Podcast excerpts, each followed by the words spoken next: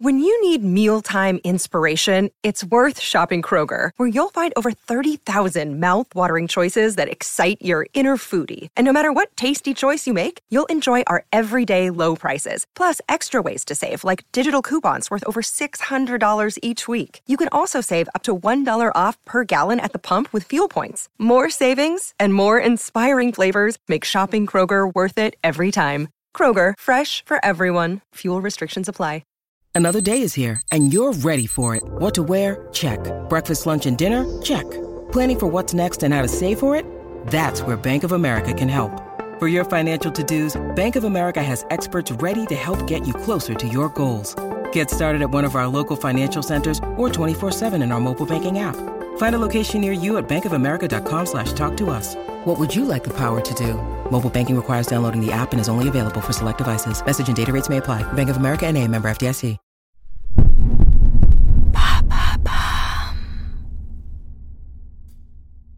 Le rugby a un accent, un assang plutôt comme l'on dit dans le sud-ouest, terre d'Ovalie par excellence. À ce jeu, Daniel Herrero excelle, comme il a brillé en tant que joueur sur les terrains, celui du RC Toulon notamment, une ville où il est toujours considéré comme un dieu vivant. Pour l'homme au crâne sain d'un bandeau rouge, le rugby n'est pas une religion, mais la vie tout simplement. On déduire que selon lui, la Terre tourne autour d'un ballon ovale serait néanmoins réducteur. Daniel Herrero est bien plus qu'un commentateur sportif, c'est un conteur, un poète, un formidable passeur, forcément utile à une époque où la beauté du geste sportif a tendance à disparaître, au profit de la course à l'audience et donc de l'argent. Daniel Herrero, une voix précieuse à écouter dans son fief parisien, de chat bossu au 126 rue du Faubourg Saint-Antoine dans le 12e arrondissement de Paris. Ça reste entre nous le dernier endroit où l'on cause comme de vieux amis.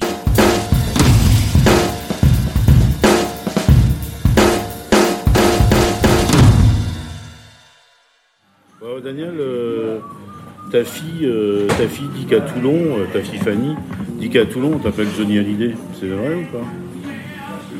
Alors franchement, ce, synonyme-là, ou cette homonymie, je ne sais pas comment on pourrait dire, ou, le fait qu'on me nomme Johnny. C'est un signe de notoriété. Oui, je ne l'ai jamais entendu. ce serait un signe de, notoriété, en rien vexatoire de moi j'avais quand même pas la sensation que c'était, euh, euh, que c'était, je ne sais pas moi, la personne à, laquelle on aurait pu m'identifier. Sans aucun doute euh, lié peut-être au fait que. Ta renommée et ta célébrité là-bas je, je, ne pense guère. Peut-être que ce citoyen-là, et qui lui le faisait en chanson, avec, euh, avec l'idée de la grande gueule et un quotient intellectuel un peu bas. C'est peut-être autour de ça que. Je ne l'ai pas inventé, c'est ta fille qui l'a dit dans l'équipe, je crois. Mais peut-être qu'il y a un problème avec ta fille, ou je crois pas. Au contraire, au contraire. Et non seulement je l'aime d'amour, et cette. Euh, je pense que ça voulait dire sans aucun doute que, tu es quelqu'un de connu dans ce périmètre-là. Voilà, bon, c'est vrai que tu es Toulonnais, euh, un de naissance, pas, pas, vraiment de naissance, si, mais de cœur, et tu as fait tout le début de ta carrière là-bas quand même. Oui, alors ça, on peut dire que je, suis de quelque part, bien que ce quelque part, euh, je, lui trouve des, origines ou des souches originales mais, ou, particulières. Euh, je suis fils d'immigrés espagnols, moi, et mes, mes, parents euh, fixés dans la zone du Languedoc, entre Béziers et Narbonne, on dira entre deux guerres, quoi. mon père dans ce petit village du Languedoc où il se fixe pour être un peu vigneron, euh, forgeron peut-être. Mon père s'appelle Herrero, comme tu le supposes, oui, veut dire forgeron. voilà. en espagnol, bien sûr. Mon pater, donc, se fixe par là, il joue au rugby dans, dans, dans, ces, dans ces contrées-là où euh, on est soit viticulteur et rugbyman, soit rugbyman et viticulteur. Quoi. mais sauf que la viticulture, à l'époque, au Languedoc, c'est pas le, c'est pas le Pérou. Alors, en termes de qualité, c'est sans doute pas, mais enfin, c'est, l'activité essentielle, tu vois, dans, cette zone-là. Les gens ne sont que viticulteurs. La terre a, des, a perte de kilomètres et les années 60 Non, non, c'est bien avant ça, bien avant ça, bien avant. Mon père, donc, il se fixe dans cette zone-là entre deux guerres, et juste après la guerre, il joue au rugby dans, ce, dans, le village où il a grandi, où il travaille. Et, euh, un jour, euh, l'équipe de rugby dans laquelle lui participe joue contre la Seine.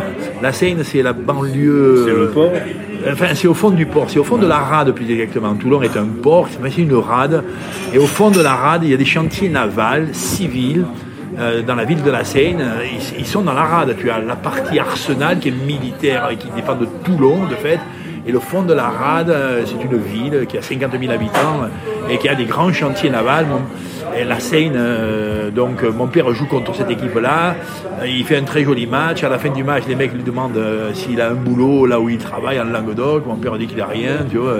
On, dit, le font on dit si tu veux venir avec nous, on te prend. Et, je pense, d'après ce que je sais, mon père le soir même dans le bus de cette équipe de la Seine qu'il venait de dominer sur le terrain de rugby, euh, rejoint, euh, rejoint la Provence, donc rejoint la, ville de la Seine.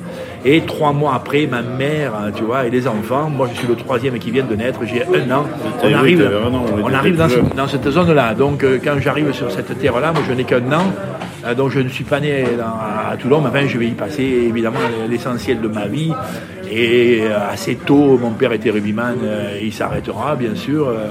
C'est ton père qui t'a donné du, rugby Il est probable que nous avons une, une insémination familiale autour de, la balle ovale. aussi? Mon frère aîné jouait, euh, un deuxième frère qui était devant moi aussi jouait. Quand ça va être mon tour à l'âge de 10 ans, je vais pratiquer moi-même ce jeu. Euh, on a, j'ai une imprégnation précoce dans, le jeu. Enfin, tout au moins avant que je commence à le pratiquer vers l'âge de 10 11 ans, euh, ou 12 ans même. bonjour. Je vais pas mal, merci. Salut. Donc je, joue au, quand je vais commencer à jouer au rugby, j'ai déjà probablement vu dans mes yeux et probablement aussi impacté dans mon cœur peut-être 500 euh, matchs ou 300 matchs. J'y vais tous les week-ends, mon père, mon frère. Voilà, je suis. Et ça jouait à quel niveau en ce moment-là, ton père Mon père, il jouait dans une équipe de, l'équivalent peut-être aujourd'hui d'une fédérale 2, quoi, ou fédérale 3. Mm. Et mon frère aîné, euh, mais lui c'est un petit peu plus tard, quand il va commencer à jouer, moi, euh, il a 10 ans de plus que moi, quand il va avoir 17, 18 ans, moi j'ai 7 ou 8 ans, euh, je veux le voir jouer. Lui, il joue quasiment, euh, il fait une première année de découverte du jeu dans une équipe de 3 division, mais il joue très vite en équipe première de Toulon chez les grands. Quoi. Et donc, ça se passe comment dans la famille? À ce moment-là Vous parlez que de rugby le soir C'est difficile à dire parce que T'as des souvenirs encore précis Fatalement. D'ailleurs, je crois que mes, mes premiers souvenirs, fatalement, un souvenir, c'est c'est une, c'est une, inscription comme ça, mémorielle, ça reste, ça reste quelque part, tu ne sais pas bien où dans une mémoire, mais si ça reste, c'est qu'il y a une touche émotionnelle, quelque chose. Moi, par exemple, mes premiers souvenirs, c'est j'ai mémoire dans les bras de ma mère d'envoyer un citron à mon père à la mi-temps d'un match où il joue. Le citron comme un, ballon de rugby, c'est. Oui, à la fois comme un ballon de rugby, en même temps comme un rafraîchissement, en même temps comme, un, comme dirait les, je sais pas moi, les psy érudits d'aujourd'hui, un objet transitionnel d'amour, quoi, tu vois. Moi, mon père, euh, voilà, je sais que ça va le rafraîchir à la mi-temps, je m'approche, comme ça j'ai un le citron. J'ai ce mémoire, cette mémoire-là, quoi. D'ailleurs, un clin d'œil, un signal, une connexion avec mon père qui est au cœur de l'aventure du jeu. Il, voilà, il est, euh, il est dans la pratique, hein. et moi je l'observe, je le regarde. Et quand même ces effluves que, ça dégage, euh, tu vois, me, me, sensibilise. Mais, par contre, euh, je, garde vite quasiment un souvenir identique, un souvenir semblable, tu vois, ou tout au moins un impact de, cœur. Je garde la fin du match. La fin du match, mon père. Toujours le match avec le citron Non. Ah, c'est un autre. Il doit jouer avec un ballon là, qui reballe effectivement, qui pique un peu aussi, qui a quelques amertumes. Mais vraiment, le match est fini. Et puis, bon, au vestiaire, les joueurs dans quelques stades, que ce soit du monde, à l'époque, ces stades-là de deuxième ou troisième division, ne sont pas les plus flamboyants. Ils ont caractère campagnard, quoi, tu vois. Mais, mais je vois mon père sortir du vestiaire, les gens autour du vestiaire attendant les joueurs, quoi, tu vois, euh, buvant un vin chaud peut-être, euh, ou, une, une, bière, voilà. Et, et, moi m'amusant devant le vestiaire peut-être avec un ballon euh, autour, là. Et j'ai la mémoire d'entendre le nom du pater. d'entendre Herrero, il, a été bon, Herrero, et, ça, ça, génère quelque chose bah, qui est plutôt du gratifiant. Quoi. C'était un héros pour toi, ton père, alors, à ce moment-là Héros et héros, ça serait peut-être quelque chose qui se mélangerait, mais je ne sais pas, je ne peux pas. Mais c'est quelque chose de, plutôt joyeux. Euh, quelque chose qui, qui, qui l'atmosphère qui se dégage, voilà, qui, qui, qui, peut m'émouvoir. Euh, je, ressens autour de la sortie du vestiaire, autour du match, mon père euh, transpirant encore un peu, tu vois, perlant de la douche chaude comme ça, et les gens qui l'attendent, et ma mère sans doute, et moi petit m'amusant et je, sens quelque chose qui ressemble à de la joie. Le jeu de fête que je vais imprégner Minot, moi le jeu de rugby que je vais imprégner, il est, il est, il est clarifié par la joie. Et c'est comme ça que tu le vois toujours? C'est une joie toujours le rugby Oui, oui, oui. Même si c'est devenu un métier après pour toi et... là, mais là il faudra 50 ans, donc euh, triple vie pour moi, quoi, pour, pour arriver à ça. Mais, mais, euh, mais cet espace-là, de, le pratique, quoi. De le pratique. Mais, il, il, le pratique, mais qu'on appellera un jeu. On dit il joue au rugby, on dit pas il travaille au rugby. Aujourd'hui, on le dit pas encore, d'ailleurs. Un mec, il joue au rugby, quoi. On dit c'est des joueurs, mecs. Euh, mon père, c'est un joueur, quoi. Le mot, il me plaît quand même, sans doute. Je ne je, je, l'interprète pas, enfant. T'as pas envie de voir ça comme un métier, comme un... Bien sûr, aux antipodes. Je, ne vois que des gens heureux. Et en même temps, peut-être on pourrait dire que la quête d'un jeu, c'est d'être heureux, de fait. Hein. De, de gagner. Mais euh, je ne sais pas, je, je ressens Dans la quête de la victoire, tu peux perdre aussi. Oui, puis je ne ressens pas du tout, moi, que c'est la quête de la victoire qui va donner le bonheur. Non, pas du tout. Bah, t'as un sacré palmarès quand même. Palmarès, c'est une carrière. là aussi, ça viendra bien, bien plus tard.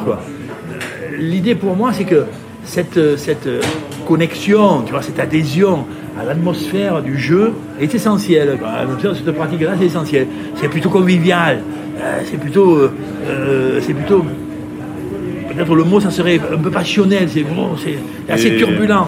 Ça me sied, ça me va quoi. Est-ce que tu vis de la même manière que le jeu? Est-ce que la vie est un grand jeu pour toi tu, me fais, faire un grand bond là. Le, grand bond, c'est cette pratique d'enfance, tu vois, puis qui va devenir pratique d'adolescence et pratique d'adulte. Elle, sera pendant longtemps en parallèle avec, ma scolarité, avec mes études. Alors justement la scolarité. Mais non, pour répondre, à, pour répondre à la question, pour répondre à la question, la scolarité, enfin le jeu, le jeu de rugby, je le vis comme étant, comme étant euh, un espace qui m'apporte du plaisir, qui m'apporte du bonheur, qui m'apporte de l'incertitude, qui m'apporte presque exclusivement des choses qui me dynamisent, en même temps qui me libèrent un peu de la parole. Je suis d'une famille où mon père était taiseux, ma mère était conteuse, mais mon père était taiseux. Comme souvent aussi les familles d'immigrés, euh, non? L'espace, l'espace des mots était plutôt occupé par ma mère. Tu vois, non, elle était conteuse, elle racontait des histoires. Ma, mère aimait parler, elle, aimait raconter, elle était bavarde elle, aimait la route des mots, tu vois, euh, à sa façon, hein, sans aucun doute. Elle pouvait inventer des histoires, elle pouvait enjoliver les choses de la vie. Mon père était plus terre à terre. Non, mon père était taiseux. Il, parlait très très peu, quoi. Et pour en revenir, quand même, il était joueur de rugby. Et il s'exprimait sur le terrain, peut-être. Voilà, bonne remarque. Le pater, euh, je, vais le voir assez vite, à la fois dans, dans l'effervescence du jeu, mais presque essentiellement dans le courage. Mon père, c'est pas un stratège, c'est pas un mec qui va analyser le jeu. Mon père, il va analyser la, rudesse du match. Il, ne va parler que de, la grande combativité générée par ses partenaires ou par lui-même pour aller affronter l'adversaire. À quel poste jouait-il euh, On jouait tous au même poste dans ma famille. Comme toi Oui. On jouait tous au même poste. On se demande pas bien pourquoi, mais mais de fait, sans aucun doute lié à quelques attributs physiques. Il y a des attributs quand même.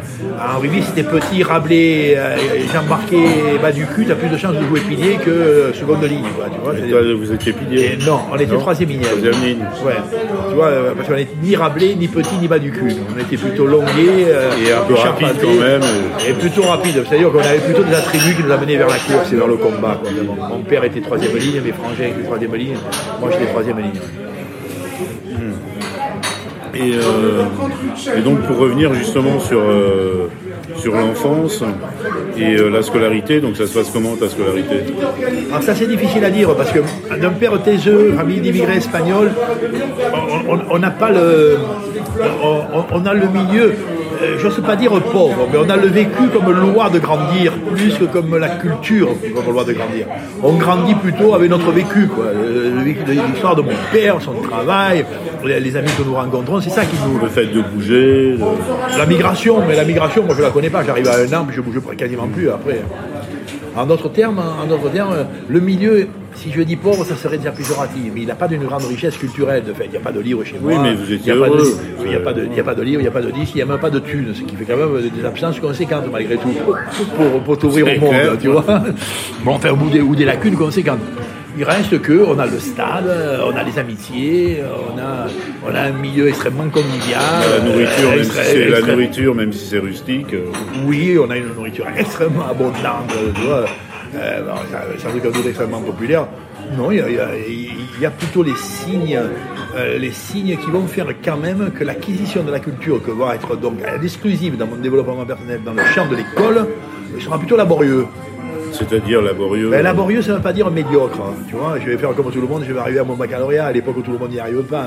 Mais, je vais m'en sortir correctement. Mais, mais, mais par contre, l'école n'est pas, un jeu- n'est- n'est pas, n'est pas un espace très gratifiant malgré tout. Il est gratifiant par la convivialité qu'il génère. Il est gratifiant par, il est gratifiant par les grati- pas gratifiant parce que tu t'ennuies ou tu le fais par besoin Non, parce que ou c'est dur pour moi. Ah, C'est dur. L'école, c'est dur.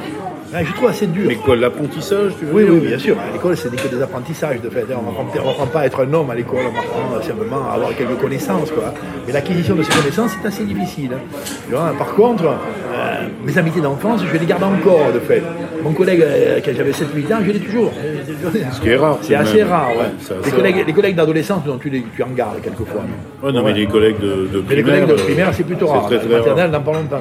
Bon, moi, j'en garde un ou deux, mais en, en d'autres termes, le, le- le- la, la- les fer- la- la vitalité humaine de l'école me, me- me plaît bien, quand même. C'est un milieu euh, qui, est- qui est assez chaleureux pour ça. Mais, mais l'acquisition de la connaissance, le rapport au savoir, les instituteurs sont gens, les instituteurs et les institutrices, c'est des gens. Et puis c'est un peu rude à Ah l'époque. oui, quand c'est rude, moi, c'est rude. c'est- Enfin, c'est rude, ouais. J'ai- de la difficulté. Je, je me sens vite dans le laborieux. Je- je- apparemment, je crois comprendre, ou je vois autour de moi que je suis pas plus con que les autres. Mais, mais, mais- et, et- et assez vite, euh, j'ai un, un fond de drame, tu vois, qui est je ne recevrai jamais la connaissance comme étant belle. Pourquoi? Parce que que je la reçois toujours comme étant exclusivement utile pour faire plaisir au prof, pour j'obtienne obtienne une note ou un niveau.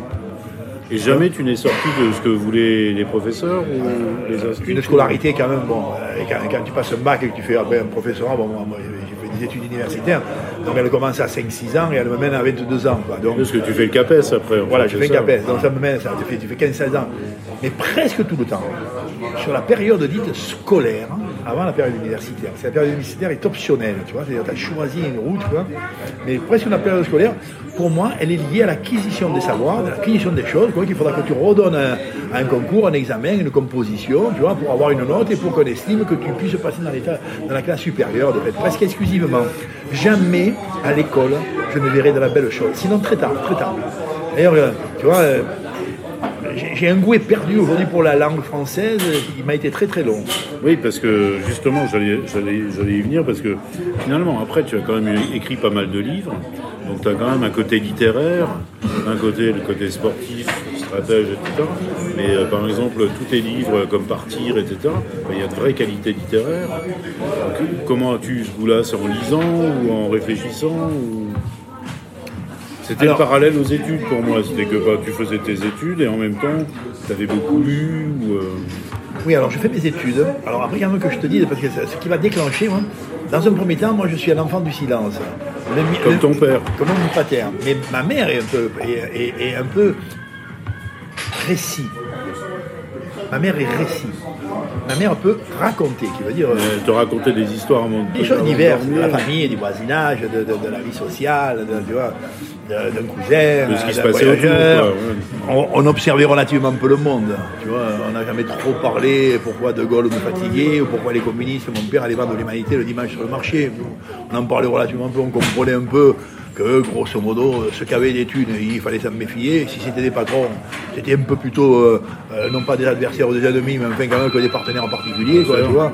Et les petits frères euh, qui étaient un peu dans la rudesse du monde, comme on va dire, c'était avec eux qu'il fallait faire la vie, quoi. Tu vois, je ressentais plutôt ça, quoi. Là, le monde était un peu noir et blanc quand même. ouais. Ouais, pas radicalement cloisonné. On avait, on avait des amitiés diverses. Quoi. Non, on était plutôt branchés sur le cœur des hommes que sur leur ciboulot, nous. hein.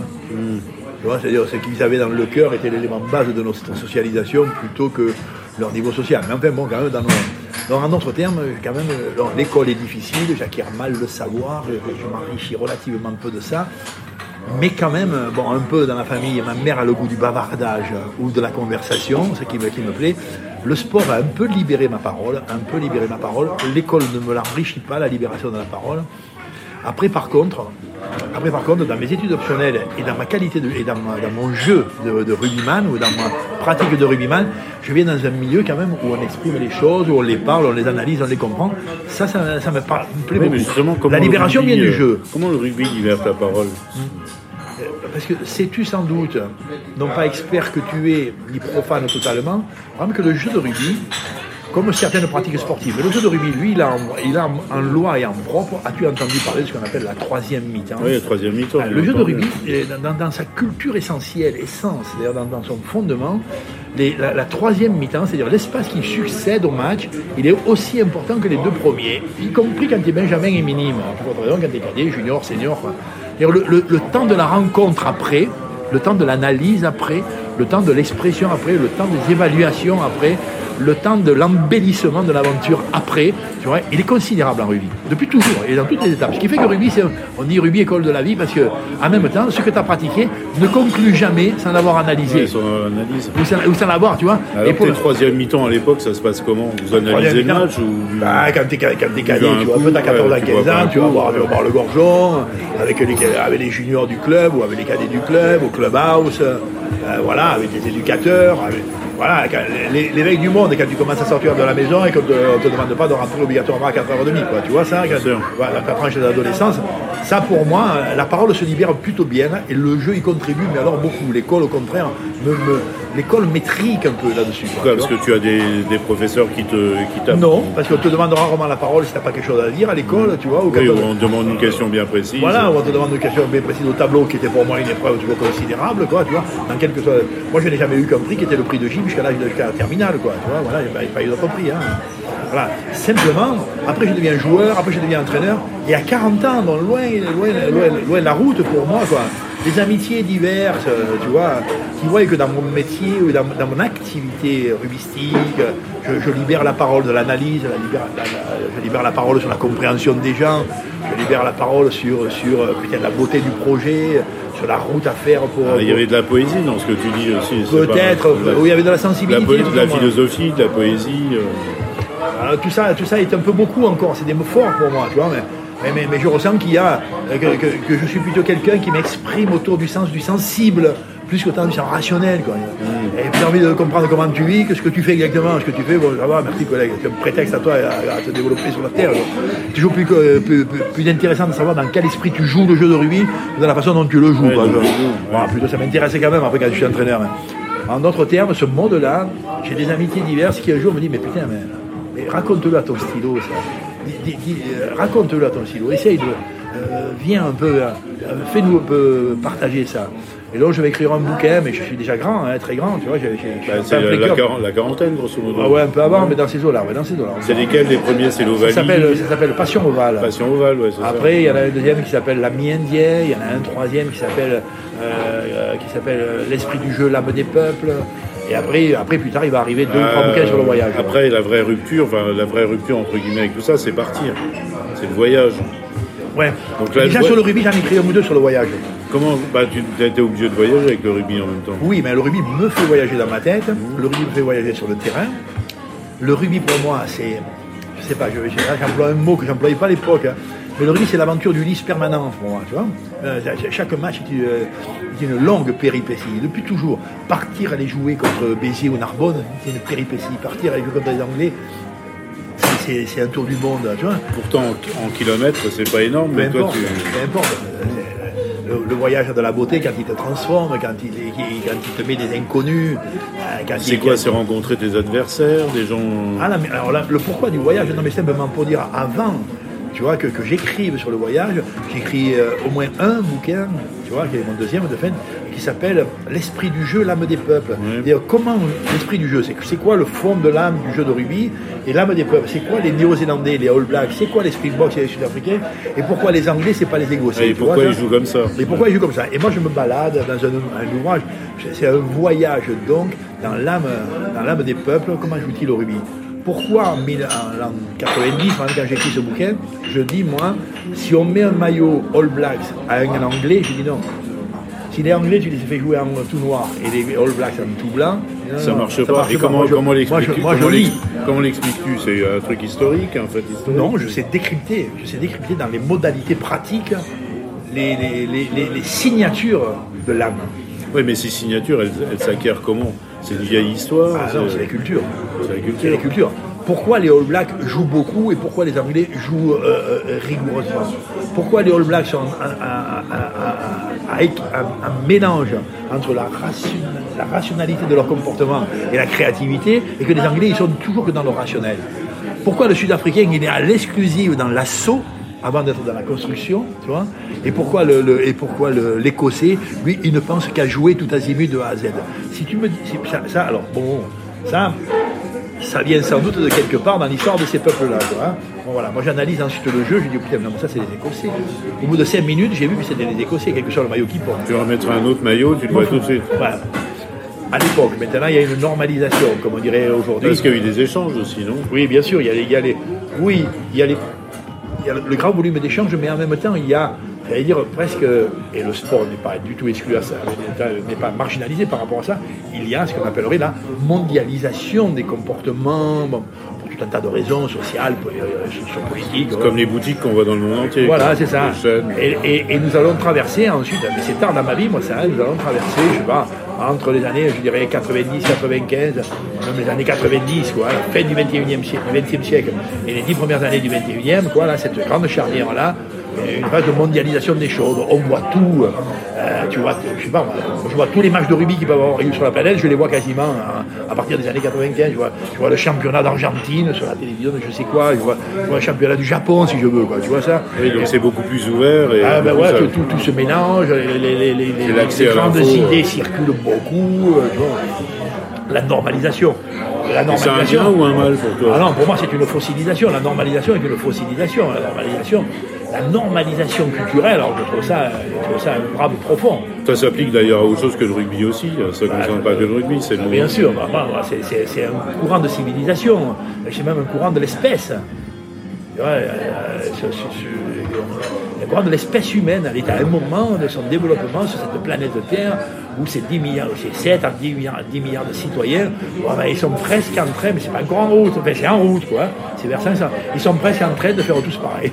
Ils sont presque en train de vivre presque tous de la même manière. C'est un peu une régression quelque part. Pour moi, non, c'est une fossilisation, c'est-à-dire c'est un ralentissement dans l'évolution. Quoi. Et tu vois, tu vois une étape, euh, une étape plus optimiste pour la suite ou pas ah, mais, c'est même pas forcément une étape pessimiste, ça. Moi, je pense que. Euh, c'est un constat, c'est comme ça. Non, je dirais même pas ça. Je dirais que la culture que l'on m'impose, pour l'instant, me semble-t-il encore, dans ma manière d'être au monde, elle n'influence pas radicalement ma liberté. Quoi. Voilà, mais euh, je vois bien un peu que ça me percute que ça tu vois, voilà, je suis toujours de ceux qui croient que d'être de quelque part. Tu vois, c'est pas être au centre du monde, mais c'est quand même vivre avec une partie de ce qui s'est passé ici, au fin de ton âme et de ton cœur. Et euh, le rugby, finalement, maintenant, on as quand même tiré, euh, c'est une leçon de vie. Parce que je vois maintenant, tu fais des séminaires en entreprise, tu as enseigné aussi d'ailleurs. Oui, oui, À Sciences Po, euh, oui, à l'ENA, à l'ENA, etc. À l'ESSEC, Qu'est-ce que qu'est-ce que tu d'insuffler avec des étudiants avec, par rapport au rugby? Est-ce que c'est une leçon de vie? Est-ce qu'il y a des, trucs de stratégie Bon, alors, bon, bah, là, là, là, aujourd'hui et depuis assez longtemps quand même, que je me sentirais aujourd'hui, comme il y a assez longtemps et comme toujours de fait, plutôt quelque part dans l'âme, quelque chose qui ressemblerait à l'éducation, tu vois. Je me ressens plutôt, plutôt éducateur, moi. que professeur. ou codocte, ou codocte. Ou Putain, alors ça, un peu... Euh, non, docte sûrement pas. J'avais quelques irritations quand on disait, putain, Herrero, le gourou de Toulon, tu vois, ça me, ça me gonflait un peu. Parce que là, là mais c'est peut-être ton look aussi qui fait un peu. Oui, mais en même temps, si tu réfléchis, gourou, c'est euh. quelqu'un qui accompagne, de fait, tu vois. Tu vois. Ma maman, moi, était un peu chamane, quoi, tu vois, et on la disait sage peut-être, tu vois. Euh, peu importe le terme que tu emploies, quand, euh, pas forcément l'ancien, mais l'expérimenté, te, te, donne l'épaule sur la route, je trouve ça plutôt recevable, respectable.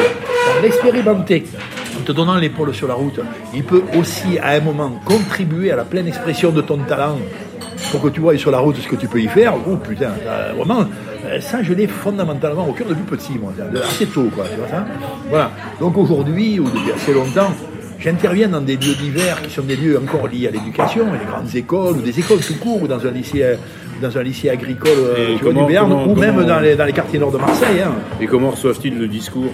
Ben, Ça dépend duquel d'ailleurs. Hein. Quel est ton discours Oui, voilà. C'est en fonction de la, population à qui tu t'adresses ben, Il est quand même à peu près légitime que tu sois quand même en relation directe avec les gens, le milieu dans lequel tu es, ou le, ou le, fond du message que tu veux faire passer.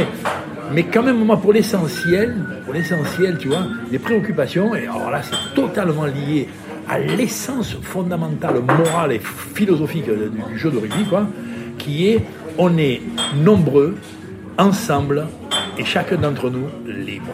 Es forcément plus pour le collectif que pour l'ego. Ouais, mais j'ai ajouté libre. Hein. Hmm, libre, oui, si tu veux faire une belle action. Non, non. Si tu regardes le jeu de rugby, tu t'apercevras qu'il y a des grands, des petits, des gros, des maigres, des rapides, des rustiques. c'est son âme initiale, ça. Depuis, depuis que ce jeu est créé ou structuré grosso modo en 1800, tu vois bien, c'est son âme initiale. Ah bien, que la diversité fera la force. C'est un défaut moral, il faut y réfléchir dessus, mais c'est un défaut moral. L'idée, c'est que c'est un jeu de très grand groupe. On est quand même assez nombreux, 15. Il n'y a pas un jeu au monde. il n'y a pas un jeu au monde où on est plus nombreux que ça. Oui, mais il y en a 15 qui sont opposants, mais tu as au moins 15 collègues, quoi. 15 qui sont de la même famille, de la même tribu, du même groupe. À quoi tu vois que c'est du même groupe d'ailleurs? Bon, quels sont les liens qui les unissent? Et dans ces 15-là, tu t'aperçois que chacun sont différents et que ça fait partie de la mission. Oh putain. L'idée, c'est que la différence fera la force et que la différence ne troublera pas la performance collective. Elle ne troublera pas la performance collective. Avec une idée sous-jacente à ça, c'est que l'homme est grand et bon, tu vois, quand il est avec les autres et qu'il s'entraide, et quand il ne perd jamais sa richesse personnelle et individuelle. Donc tu devais être exigeant en tant qu'entraîneur. Totalement. non, la, non, la difficulté majeure n'est pas, n'est pas, n'est pas euh, dire, l'expression du talent, sans aucun doute. Euh, ce que tu as de bon, donne-le. C'est la lecture de ton potentiel. Ah, ça, c'est l'art sublime.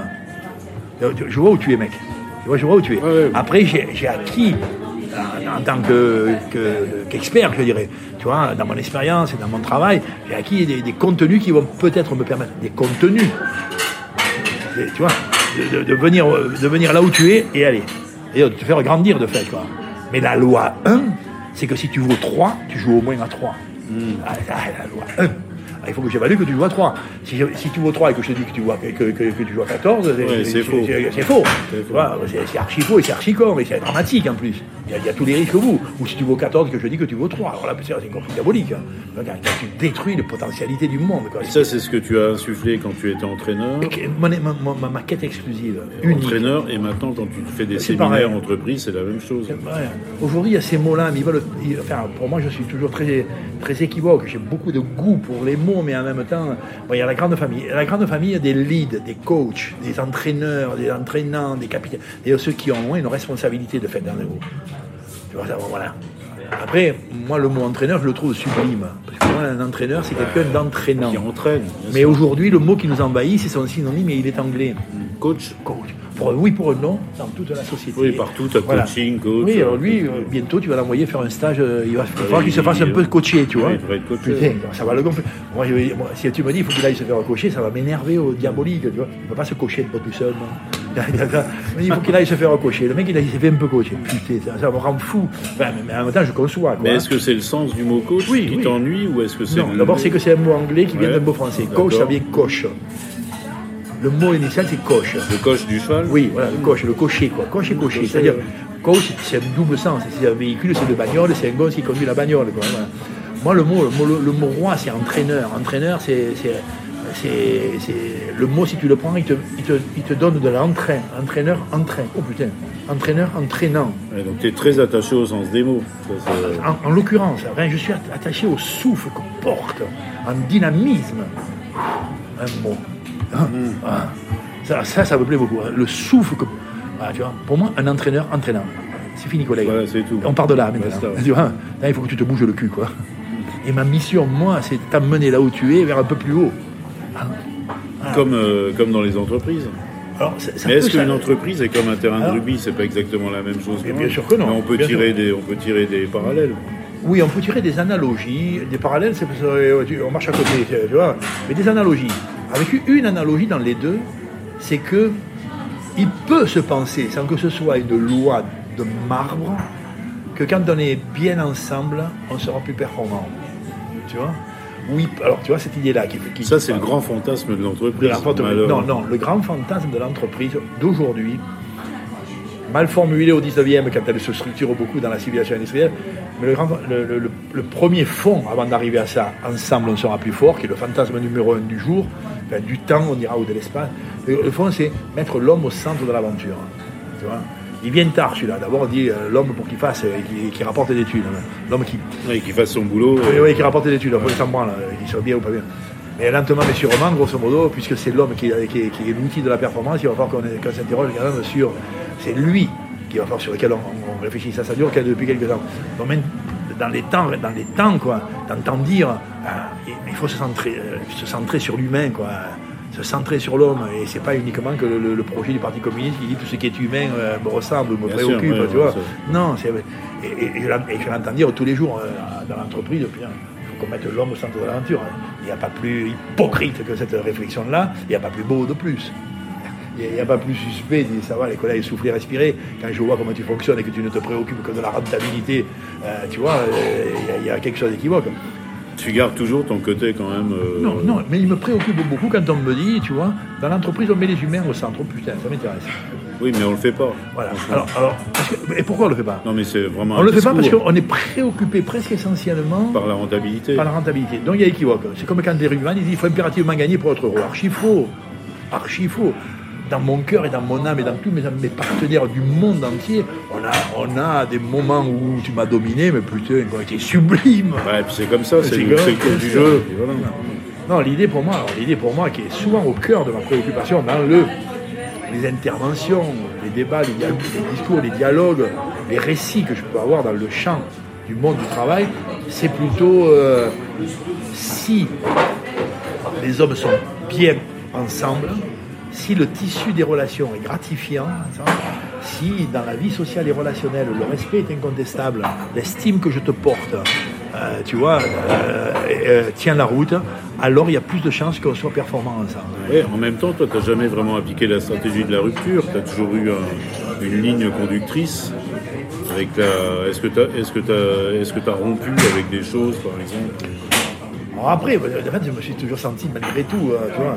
Moi, à l'âge de 19 ans, je m'en vais 6 mois en Bolivie sur la route du Tché, quoi, tu vois. Le Tché vient de mourir, je pars 6 mois.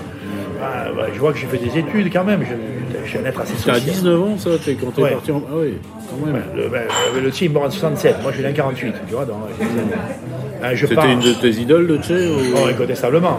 ouais. Toujours? Je ne sais pas, euh, ça- ça m'a un peu passé, évidemment, tu vois, l'emblématique, euh, non pas exclusive, mais bon. Mais quand même, celui qui baisse pas les yeux devant l'outrecuidance, ça me plaît plutôt. Tu vois, celui qui baisse. Le Tché était un peu révélateur de ça. Après, bon, Voilà, voilà, que... je, je pars de la première idée, quoi, tu vois. Celui qui baisse pas les yeux devant les formes d'oppression excessive liées au. Bon, tu vois, bon, voilà. Ah, pas Ça a été un voyage fondateur, ça, la Bolivie Ah, absolument, absolument. Ouais, ouais, ça, ça remonte à loin déjà de Ouais, en plus, vois. à l'époque, euh, peu de Et à monde l'époque, allait, ouais, euh, voilà, on n'allait pas là-bas, c'était c'était- c'était une zone. euh, C'était pas les voyages organisés. Mais oui, tu vois ce qu'on appellera le- la chartérisation du monde, quoi. Tu vois, c'est-à-dire que ça commence avec 68, après après 68. t'as- t'as- Avec l'Inde, avec tout ça. Oui, c'est Katmandou et Goa, quoi, grosso modo, les premiers charters, voilà, tu vois, voilà, ouais. Et ils vont fumer la bœuf là-bas, quoi, tu vois. Quels sont les plus beaux voyages que tu as fait Alors quand même, tu as compris que donc, mes parents immigrés espagnols. Donc moi, il y a quelque chose que dont j'ai pris la conscience assez tard, c'était que non pas la migration, mais la mobilité est séduisante. C'est-à-dire, moi, si je bouge, ça me plaît. Je ne sais pas bien pourquoi, ça me plaît. Prendre un avion ou un train ou... Ouais, préparer mon sac à dos. Ah. Arri- arriver quelque part. J'habite au Toulon, je suis allé jouer à Bandol, oh putain, c'était- il y avait 10 ans, Formidable. ouf, formidable. Mais c'était vraiment... mais Tu prends le bus à l'époque, c'était Oh, en bus J'allais jouer à, jouer à. Oh putain, c'était, c'est l'aventure. Le premier déplacement que j'ai fait avec les cadets de Toulon, déplacement, tu pars à la veille ou quoi. Tu dors avec les déplacements, tu vois, on va jouer à Dijon. Oh, Oh là là, c'est le bout du monde, Dijon, là. ouais, c'est la découverte du monde. Alors ça, ça, ça ne m'a jamais guidé. Je ne sais pas bien d'où ça vient.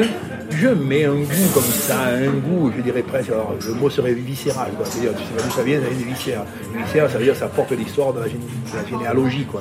Oui, mais la migration, c'est pas pareil. Parce que la migration, bien souvent, tu restes au même endroit, comme tu l'as dit. Oui, non, pour l'immigration, puis il y a un caractère euh, forcé, tu vois. euh, moi, c'est, c'est l'idée de la mobilité. Mes parents, bon, euh, ils ont eu cette histoire, ils ont, ils ont été des, des- des mobiles d'urgence de vie. Mais, mais moi, très vite. Et je vais m'apercevoir que très tard, mon goût, un, il est le déplacement, il est le voyage. Et j'ai été rugbyman pour voyager. Je, mais je l'ai su un peu tard, ça. Ce qui me plaît, c'est. Ouais, T'es prêt On se prépare à la fin. Allez, on fait le Ah, sac. et- mon premier, alors j'en fais des voyages. Quand j'ai, quand j'ai 100 balles, je vais sur la terre d'Espagne où est né un grand papé. Euh, J'ai 100 balles, mais personne n'y va, il y a encore Franco quand même, tu vois. J'ai 100 balles, 100 balles, ça veut dire. euh, La première fois que je suis remplaçant avec l'équipe première de Toulon, j'ai 17 ans. On va jouer, je sais pas, Cahors. Et à l'époque, ils avaient des primes de match, mais la misère, comme tu voyais, de 200 euros, quoi. Moi, je suis remplaçant, on m'a fait 50 euros. Oh putain 50 euros, peut-être, tu vois. Tu serais investi euh, direct 50 comme, euh, euros, je pars à Barcelone, moi je trouve un truc, tu vois. Bon voilà, tu vois, c'est la idée-là. Bon. Et à 19 ans, je m'en vais, et, là je. Bolivie. Voilà, c'est quand même le. non, je m'en vais à Buenos Aires, je, pars en bateau, il n'y a pas d'avion, les avions c'est un prix fou, ça n'existe pas, je ne sais même pas que ça existe, les, les- les vols aériens, moi je pense que c'est encore cette exupéry qui le fait, moi, tu vois. Je, je- Donc tu, donc tu prends le bateau. mais ouais, je, vais prendre le bateau, mais c'est impossible. Non, mais c'est impossible. Non, mais t'as 18 ans, tu, tu, tu vois le monde, tu vois où c'est la Bolivie. Quand mais, mais toi, en 1968, Non, t'as juste- c'est comme si aujourd'hui, c'est exactement pareil. Bon, T'as juste le tu tché dans la tête. Mars, quoi, tu vois, moi j'ai le tché, mais moi je. T'as juste le dans la tête. Comment je peux faire pour y aller J'ai entendu parler de ces trucs, ça m'a intéressé. Comment je peux faire pour y aller Putain, euh, je, je regarde quand même. Les bateaux, c'est, les, les- les avions, c'est injouable. Il y a des bateaux qui vont, des cargos qui partent de, de Vigo, qui partent de, tu vois, d'Espagne. Et donc t'es parti en cargo ou en Je bateau suis parti en bateau, un bateau, c'est- un bateau. Revenons, revenons sur le Tché. Donc tu Eh ben, découvres quoi en Bolivie Mais non, mais, non, mais c'est là-bas. Dans un continent latino-américain. Oh putain. Alors moi j'ai quand même un peu l'âme latine, hein, tu vois, j'ai un peu l'âme espagnole. Mais, oh, putain, je, je sais même pas où c'est la Bolivie, moi. Je connais pas les frontières de ces pays-là. Tu vois, je trouve un bateau qui m'amène à Buenos Aires. Ouf. Putain, Buenos Aires. Après, il faut aller en Bolivie, t'es en Argentine. Oui, voilà, après une fois. Je, je verrai bien. Alors, j'ai fais quoi aucune tu prends, peur le- de tu prends le bus tu... Oh, à l'époque, je. Il y, a, il y a très peu, il y a peu de trains, il n'y a qu'une route au Chili, tu vois, la panaméricaine, en Bolivie, il n'y a même pas de route en Bolivie, il y en a très très peu. hein. Il y a des, que, que des pistes, Ripuldeng, la Bolivie, c'est 4500 mètres d'altitude en moyenne, tu vois, c'est l'altiplano bolivien, enfin, l'altiplano, euh, la Titicaca. ouais. Avant- d'aller, bon, je, je pars en, je pars en bateau, cette idée-là, quoi. Mais, et bon, là, je vais faire six mois. Mais, mais très vite, très vite, le kilomètre est un compagnonnage. très vite, l'ailleurs, tu les avales et donc... oui, aucun de mes frais. Préparer mon sac sera toujours un cadeau. Putain, demain, il y a encore un truc à. Oh, bon, ici, ça nous appuie, on se tire. Vois. Ah, ça, voilà. Et tu réussis à le faire, ça, encore au quotidien, en disant j'en ai marre, je me oui, tire oui, oui. Tu vas où, par Ah, exemple je ne sais pas. Là, je pars en Palestine. D'accord Ouais. Mais quelques temps, la semaine dernière, j'ai fait, ouais, j'ai fait, j'ai fait 30 fois le Grand Sahara. J'ai marché une trentaine de fois. La dernière fois, c'était il n'y a pas si longtemps. Euh, cet hiver, je suis allé en Mauritanie. Tu pars tout seul ou pas Je pars avec mon meilleur ami, je pars avec euh, mon couple, ma femme, mes deux collègues, je pars avec un petit groupe de- d'amis, souvent je me fais des petits groupes comme ça. Euh, je suis allé voir les derniers gorilles en Ouganda, mais en même temps j'étais, euh, j'étais euh, je sais pas, au Tibet, pas si longtemps. Je m'arrête pas. Depuis que je me suis arrêté de jouer, d'être entraîneur, je m'arrête pas.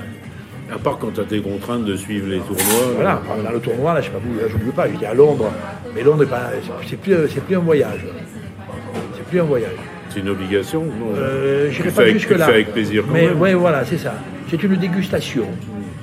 C'est une dégustation, tu vois. je- Tu fais ton sac, mais tu sais ce qui t'attend. On Alors peut que- dire ça, voilà, dire Alors ça. que c'est Ouais. pas le voyage. Le voyage, tu pars et. et que, euh, que penses-tu Le voyage, par définition, le viatique, c'est lié à un total potentiel d'incertitude. voilà. Et c'est ce qui te plaît dans le voyage, je suppose. Bah, c'est ce qui est plaisant doute. dans le voyage. Ça- hein. Avec la, avec la conviction, en même temps que si je fais le moralisateur, tu vois, ou si je fais moi-même ma propre investigation, je, dis, putain, je rencontre du monde, euh, je, je rencontre des grands cons. Hein, euh, non, mais, ouais, je rencontre souvent d'ailleurs plus des grands cons que de. Bah, ça, c'est un peu tout le monde voyage. Mais, voilà, c'est ça. Un Non, peu le problème. Non, mais en même temps, tu crois pas parce que tu vas au fin fond de la Bolivie, du Tchad ou, ou- ou- ou même le dernier des Dalai Lama que enfin, je sais pas moi, tu vois, dans, dans le poteau là au, à que tu vas rencontrer des mecs, des mecs non.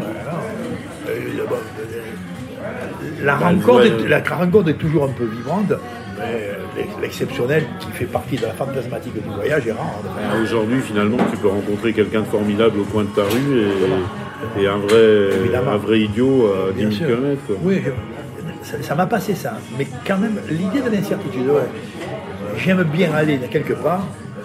Alors, quand même, moi, si on me dit il faut que tu partes à gauche ou à droite, hein, comme dirait Macron, mais bien que je je m'identifie pas radicalement à ça, je prends toujours la troisième voie. Tu iras au centre. Dans ce cas Non, Non j'irai sur la troisième voie. D'accord. Si tu dis au centre, tu sais où elle est la troisième voie. Donc celle-là, elle est encore tracée. Non. Moi, J'irai toujours sur une voie. Euh, si tu me dis, euh, je sais pas, moi, de deux choses de l'une, ça c'est pas de moi, c'est de Prévert, mais de deux choses de l'une, moi je dirais la troisième, le soleil. Quoi. Non. Tu vois, ça c'est un peu poétique, mais. Oh putain, non. Euh, J'aime peu aller. euh, Je suis pas allé dans, un- dans un- une seule fois, j'ai dû faire honnêtement une vingtaine de fois le tour du monde. Je suis pas allé une seule fois dans un club méditerranéen, sinon euh, pour faire les concurrents. Oui. Euh, Sinon, non. T'as fait une vingtaine de fois le tour du monde quand même? Ouais, je pense. Alors attends, après, après, on va jouer contre les All Blacks. Tu vois c'est les All Blacks Nouvelle-Zélande bah oui, c'est vrai, c'est les vrai que- les antipodes. antipodes. Antipodes, c'est-à-dire à l'opposé complet. Bien sûr. Donc tu, Donc, ça- si tu tu fais- tournes. si- voilà, si tu, si tu passes par Los Angeles, quand tu arrives à Nouvelle-Zélande, tu as fait un demi-tour du monde. Bien sûr. Et si tu reviens, et si tu reviens par Bangkok, ce qui est souvent le cas des rugbyman parce qu'ils ont des tours d'oreilles, ils vont se faire ramasser, si tu reviens, tu as fait un tour du monde et tu as fait, ah, en fait, tu n'as visité que les, que, Que que les vestiaires des All Blacks. Bon, en même temps, t'en apprends beaucoup dans les vestiaires des Bien sûr, Blacks, bien sûr, bien sûr. Absolument. absolument. finalement. Alors après, alors, ça aussi, c'est pas. Ça m'a un peu passé, mais l'image est belle. Donc elle est rassurante, elle est glorifiante même pour le cœur. Tu vois, qui est. T'en apprends beaucoup de la version. Non, non. J'ai vu des- J'ai vu des All Blacks stupides olympiques aussi. hein. Tu vois, euh, mais en même temps, euh, il y a toujours un potentiel curiosité qui est stimulé, voilà. Et pas forcément toujours enrichi. Et quoi. si tu, si tu analyses un peu euh, sur la distance euh, de toutes ces années de rugby, quelle est l'évolution de ce, de ce sport aujourd'hui? Ah, là, on tourne une page. Alors, un changement radical. Changement radical. C'est pas un changement radical, mais c'est ton, c'est quand même t'es un expert sur la question. Oui, Ah, oui, oui, oui, j'accepte le terme, bien que je préfère le terme d'initié que d'expert. Tu vois? Mais c'est des mots euh, suspects quand même. Expert, c'est suspect parce que c'est trop scientifique. Oui, voilà, l'expert, il est, il est technique de fait. Il a, il, a, il a en sa possession une compétence euh, acquise, assimilée et opérationnelle. Il a appris des trucs, il sait faire et il fait. Un expert. L'initié, C'est un peu ce qu'on attend aujourd'hui. On attend des experts. C'est un peu le problème. ouais, non, moi, toi, tu, ouais. toi, tu te classes dans le camp des initiés. Mais- mais- ben oui, dans le sens où, dans le sens où, d'abord l'initié est obligatoirement un expert. Forcément, un peu comme les honnêtes hommes. Oui, de, oui, de, ou- de ce- de cet ordre-là. C'est-à-dire que quelque part, il y a quelque chose qui touche autour de la, possession, enfin, la, la compréhension profonde de l'espace moral de, là où tu te trouves. Tu vois, je connais tellement de gens qui connaissent la touche en rugby, qui connaissent pas le rugby, moi. Tu vois. Oui. Connaissent pas bien le rugby. Ouais, bien je sûr. connais quelques-uns qui savent bien faire des, des passes, quoi. Ils savent pas qu'une passe, c'est un univers, un univers colossal de relations entre les hommes, C'est un peu ce que, ce que, ce que tu peux constater quand tu écoutes la télévision, par exemple. Tout le monde a un Absolu. avis, voilà. Absolu. Et, et experts c'est- en mais- parfois, voilà, parfois de- de- des irritations, rarement des colères. Mais quand, euh, par exemple, l'expert est plutôt commercial. Tu vois, c'est-à-dire que le mec, il te vend un il jeu pour, vend- pour- pour vendre. Quoi. Non, non, non, non.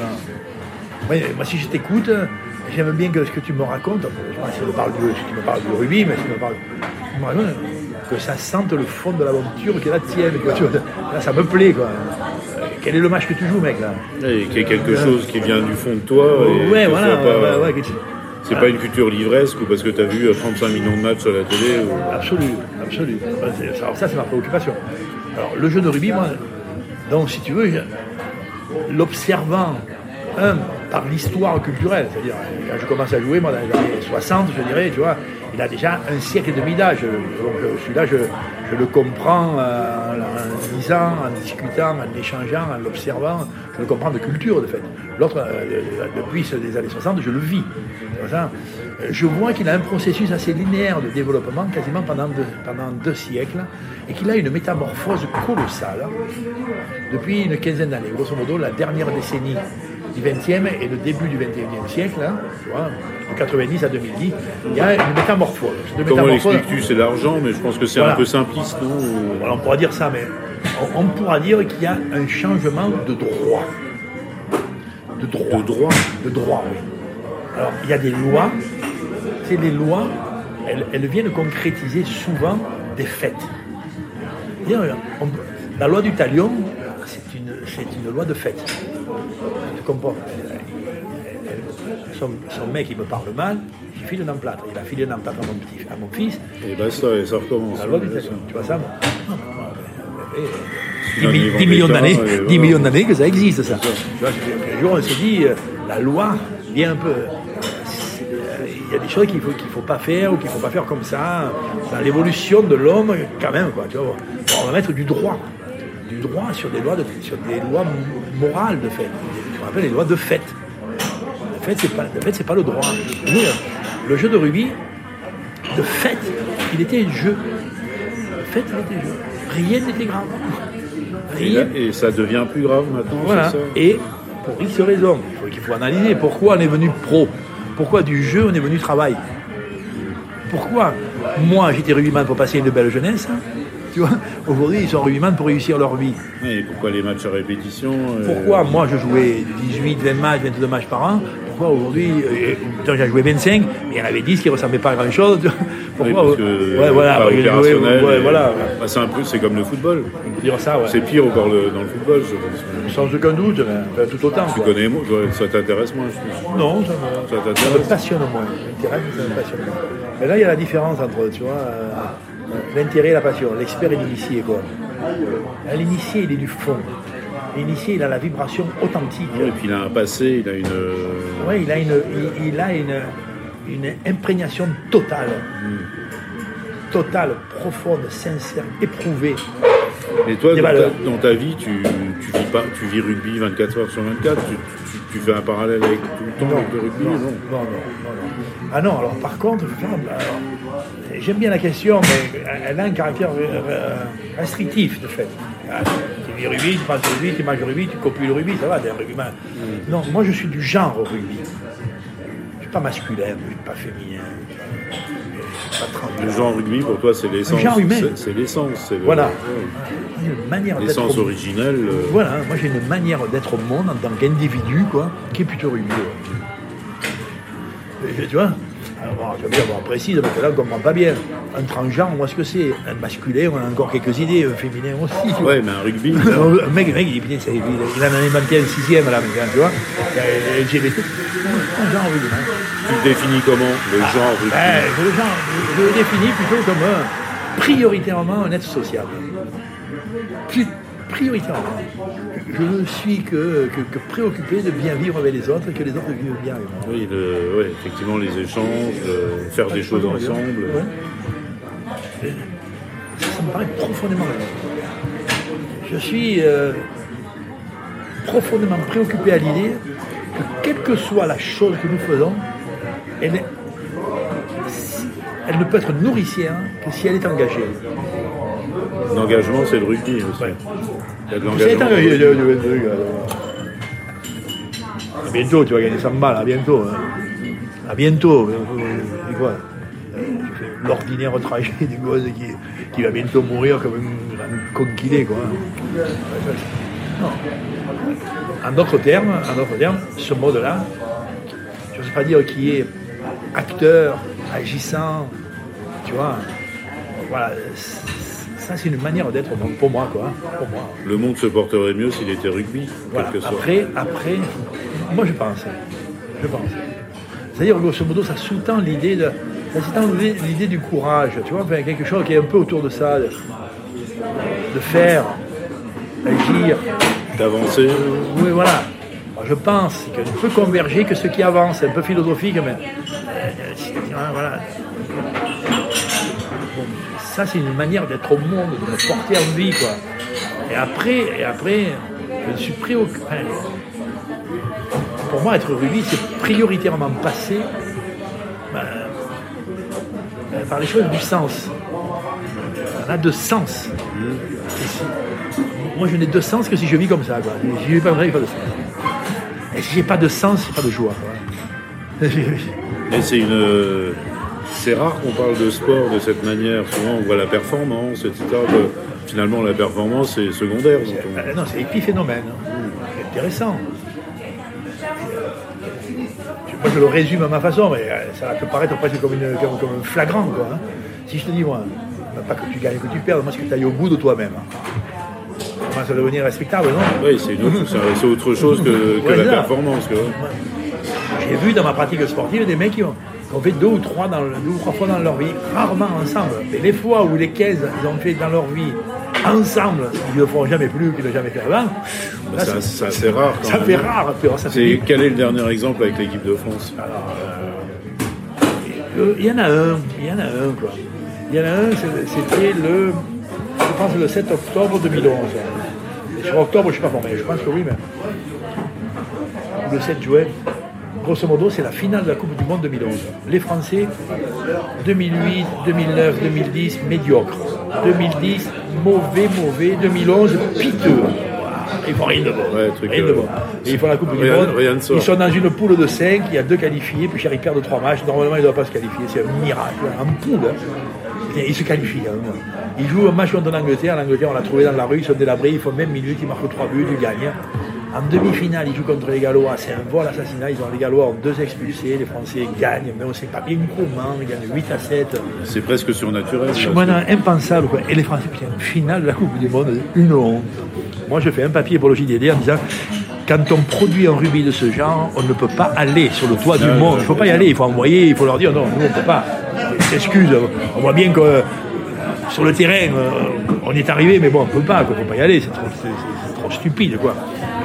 Je finis mon papier en disant, mais finalement, on n'a rien volé, on n'a pas triché, on n'a pas soudoyé un arbitre, on n'a pas endormi un mec avec de la cocaïne, donc tu vois, ça va, on peut, on peut y aller malgré tout. Et là, la France, contre la Nouvelle-Zélande, à Auckland, en 2011, elle perd la finale 8 à 7. C'est-à-dire, 8 à 7, Oui, c'est rien. Quoi, ça. rien. Finale du championnat du monde, les All Blacks chez eux. Les All Blacks chez eux. Chez eux. Invincible.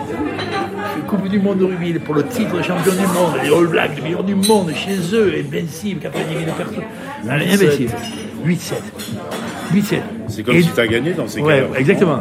Et de fait, la France, de fait, la France joue mieux que les All Blacks et elle mérite plus objectivement. Tu vois, quand tu analyses les indicateurs, elle mérite plus de gagner. Bon, elle le perd, peu importe. Alors ça, c'est le dernier. Ouais, là, il y a quelque chose. Alors souvent, les transcendances ne peuvent pas s'analyser sans euh, hors contexte.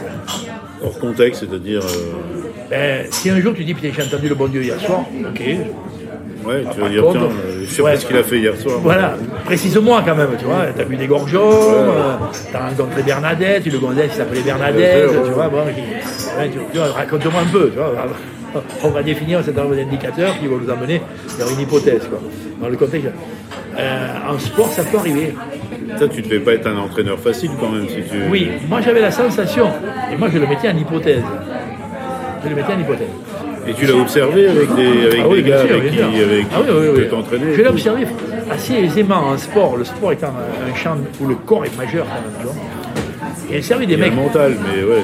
mais le corps est majeur, le mec il joue, il, sûr, joue, ouais, il bien joue sûr. sur un hectare de terrain, euh, tu vois, il court quoi. Et tu cours tout le temps, ouais, bien sûr. J'ai vu des mecs, normalement ils auraient dû tomber, ils couraient encore. Voilà. J'ai vu des mecs qui avaient double fracture de la mâchoire et continuaient à jouer. Je demande double fracture de la mâchoire. tu vois. Ouais, en général, tu t'arrêtes. Euh, putain, J'ai vu des mecs avec euh, une clavicule cassée jouer. C'est- injouable. Bon, ça, fait partie des. Bah ça, c'est ce que tu appelles le potentiel de réserve, parce que bah, c'est comme dans la boxe, par exemple. euh, ouais, la mâchoire cassée, ils vont continuer quand même. Ah Alors, ouais. que, Alors qu'il est de mort. alors que le, Il le de commun des mort. mortels, tu le fais pas, quoi. Oh, même plus que le commun. Ouais, puisque le commun. ouais. Faut vraiment être au-dessus. Ouais. Alors bon, ça, on le voit un peu. Après, tu as, tu viens de dire le mot, et le mot est étrange aussi, parce que s'il faut me le définir, le mot mental, c'est complexe. Si tu dis la psyché, c'est encore complexe. Si tu dis la psychologie, c'est encore complexe. Et c'est Si des mots dis différents. ouais.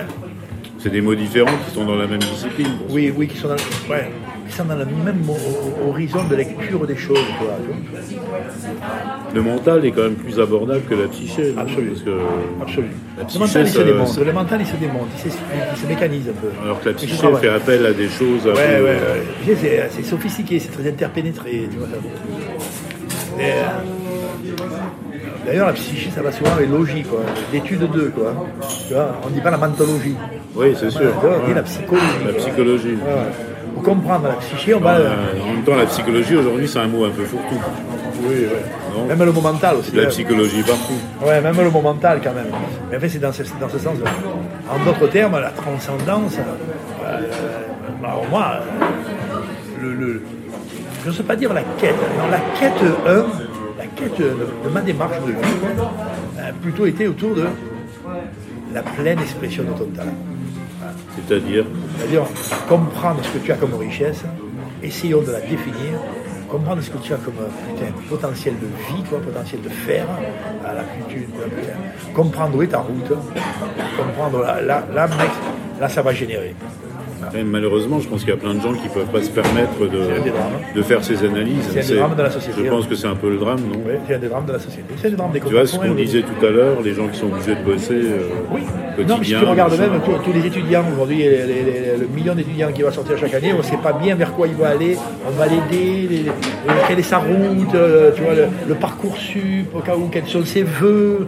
Et, et de- et depuis qu'on est petit, euh, ou depuis qu'on est père, par exemple, ou parents, on se préoccupe de, notre, de nos enfants, vers quel où ça irait le mieux. Putain, on se préoccupe même un peu de nous, est-ce que nous, nous- nous-mêmes sur notre bonne route? Ouais, qu'on- Qu'est-ce qu'on leur a apporté? Voilà, et puis avec une idée quand même que si on trouve sa route, il a plus de chances d'être heureux de fait. Donc toi, tu as deux enfants, une fille, un garçon. Ta fille euh, réussit drôlement bien, dis donc, euh, en scénariste, elle a fait 10%. Oui, ma, ma fille a écrit, euh, elle est écrit- scénariste, donc elle a a écrit écrit 4 ou 5 10%. séries, mais, mais 10% à... Elle fait pas ci, fait pas ça avant. Oui, oui, c'est ça, ouais. c'est quand même des belles réussites françaises. Oui, oui, oui.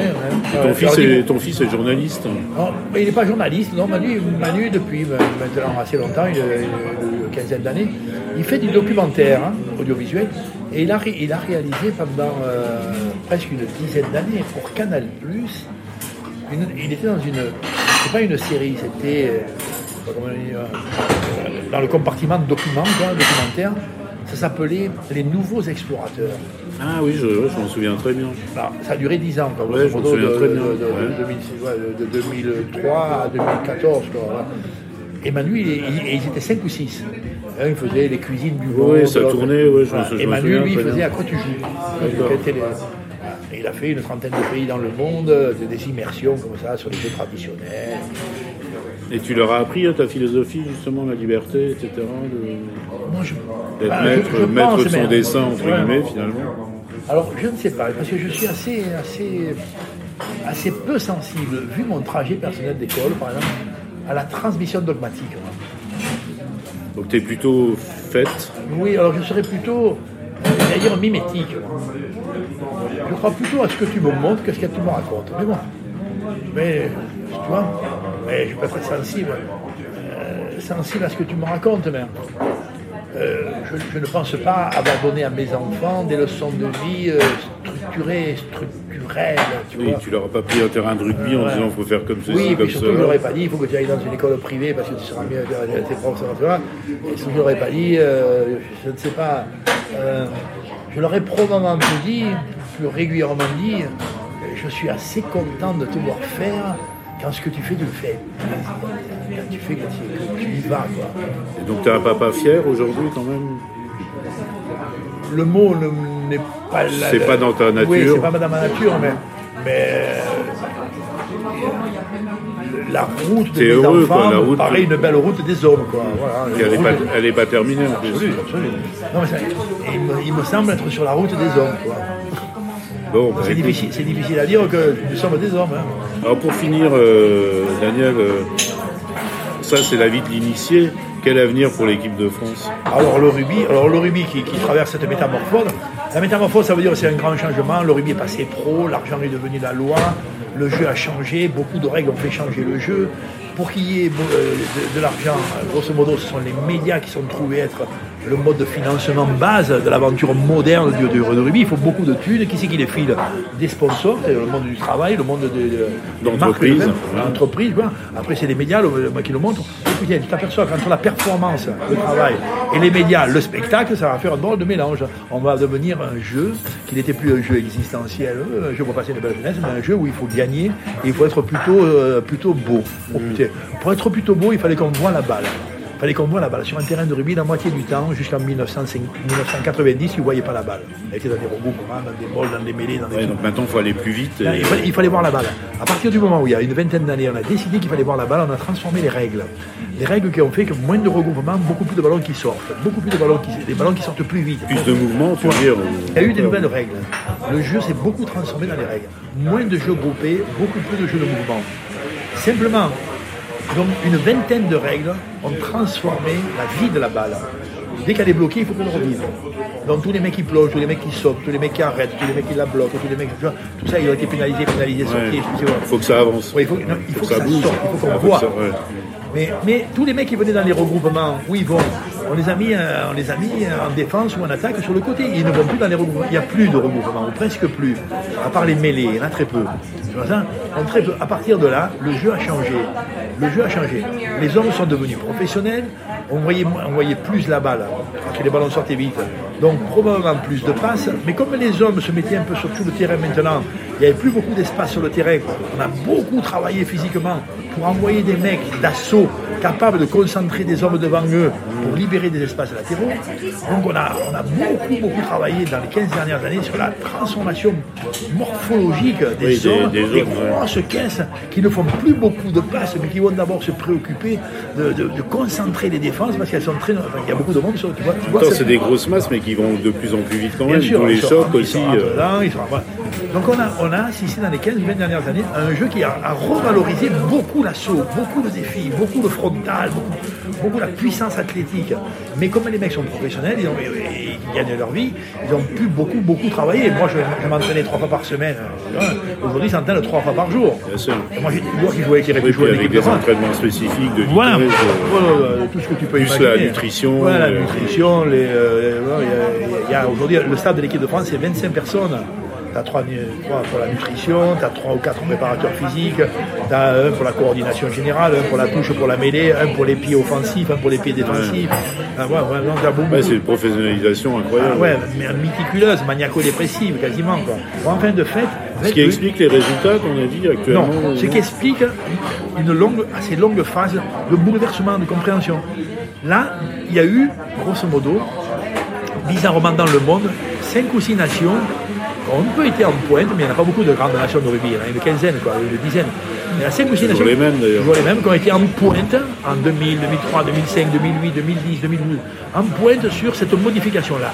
Un, les grandes caisses, les grands gaillards, les hommes de défi, tu vois, euh, les, les sérieux, les prudents, les bons au pied. Pour la performance, il nous faut des buteurs, Wilkinson.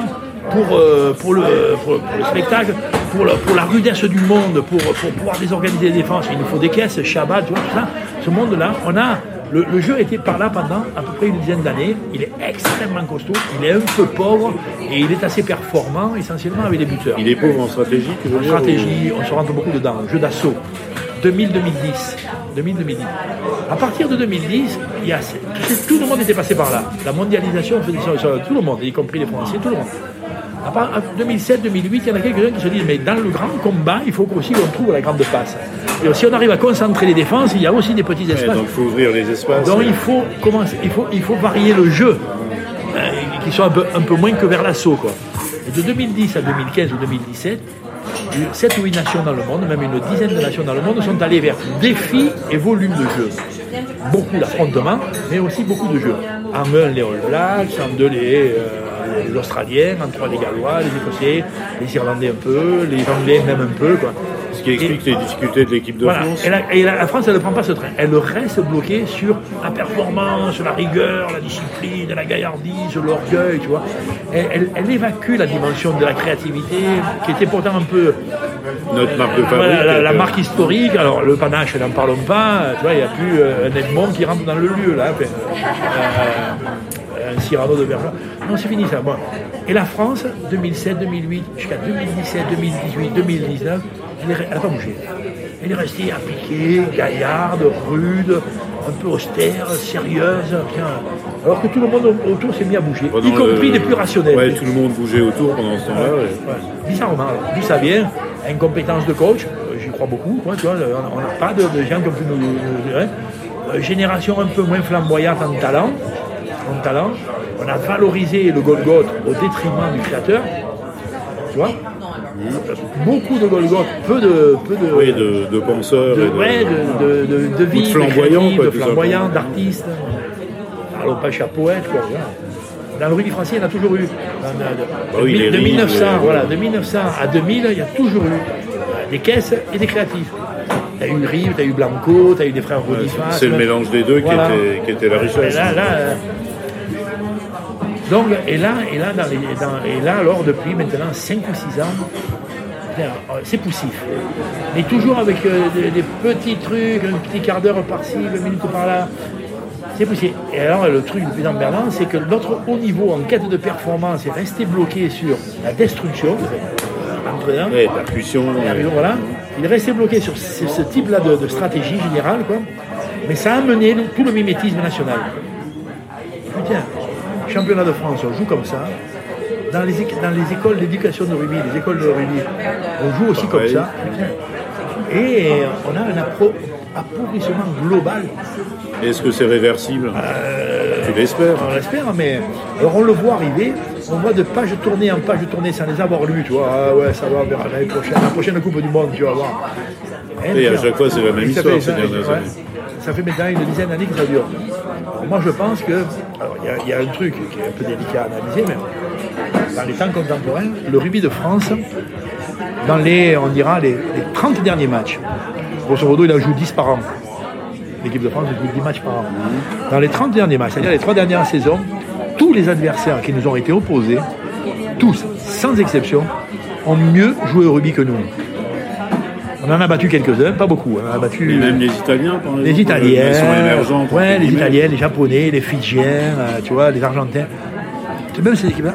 Parlons pas alors, toutes les autres. hein. Les Anglais ont toujours mieux joué au rugby que nous. On en a parfois battu quelques-unes. Tu vois, l'année dernière, on a battu les Anglais, pas, mais cette année, on a pris 60 Oui, ans. là on a pris, euh, Là, on a pris lourd. hein. Pris lourd. Mais en. Donc, si on joue pas bien au rugby, on a des mecs qui sont pas trop mal.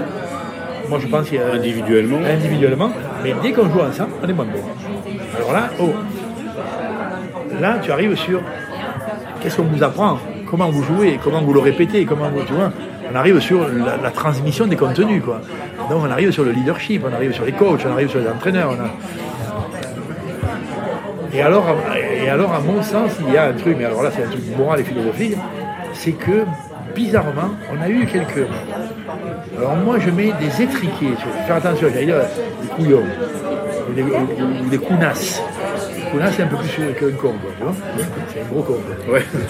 Mais qui ont occupé des grands postes. Ou non Qui pourraient être, hein, non, mais qui ont pensé que la modernité passerait par la science, hein, tu vois, passerait essentiellement par la science.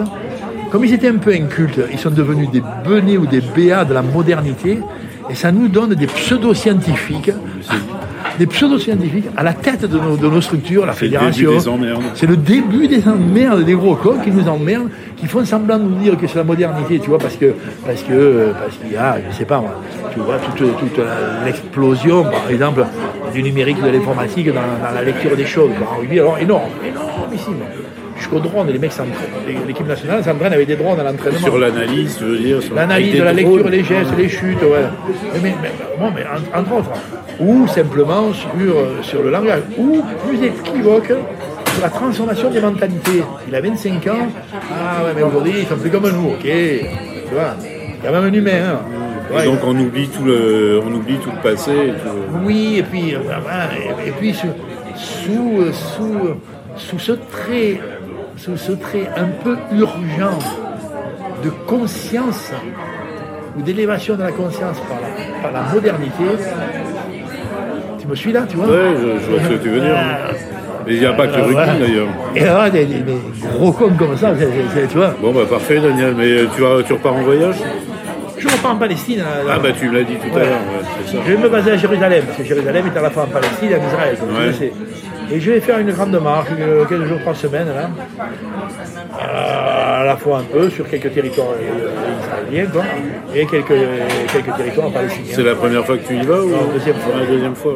Enfin, alors après, dans, dans ce qu'on appellerait le Levant Oui, le Levant. ou le. Proche-Orient, je suis allé quand même assez souvent. Je connais très bien la Syrie, je connais, je connais bien le Yémen, un peu l'Arabie. Ah, c'est des régions qui sont un peu fermées en ce moment. mais- Voilà, mais, mais par contre, là, l'horizon est un peu bouché. Encore que, tout le monde parle de Palmyre, j'étais.